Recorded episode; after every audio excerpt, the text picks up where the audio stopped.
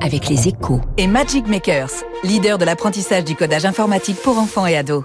magicmakers.fr. Bonjour Étienne Lefebvre. Bonjour François. Rédacteur en chef aux échos, la loi pouvoir d'achat sera présentée jeudi, après-demain, et la recherche du consensus s'annonce déjà difficile. Eh bien oui, le gouvernement l'a dit, il va chercher des majorités texte par texte avec une cible principale, les 60 députés LR.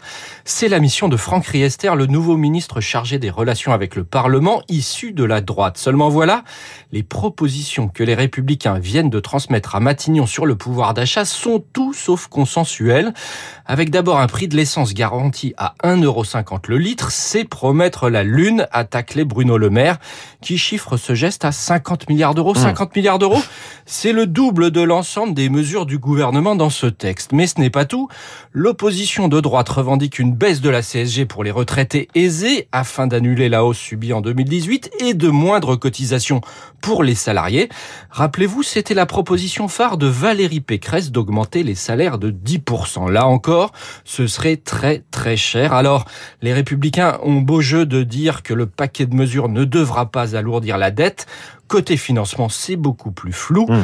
Et cette surenchère interroge. Bref, le dialogue s'annonce très compliqué à l'Assemblée. Alors sur l'essence, Bercy se dit euh, prêt à bouger. Hein. Oui, il y a en effet des ouvertures sur la remise à la pompe de 18 centimes d'abord, qui pourraient être prolongées jusqu'à la fin de l'année, mais on le voit aujourd'hui, ça ne permet même pas de descendre sous les 2 euros le litre.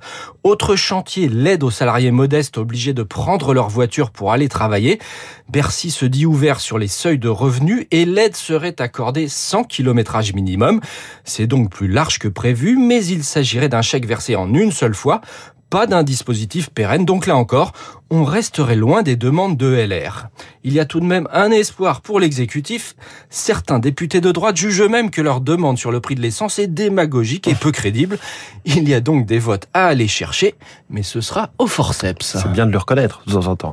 Merci Étienne Lefebvre. La une des échos ce matin, le retour des contrôles sur les prix. C'est là euh, la mission confiée à l'inspection générale des, finances euh, publiques. Euh, Bruno Le Maire veut s'assurer que personne ne profite de l'inflation. Inspection générale des finances. Il est 7h14. Une flopée d'économies dans le gouvernement Borne, un de leurs confrères Olivier Babot dans le studio de Radio Classique.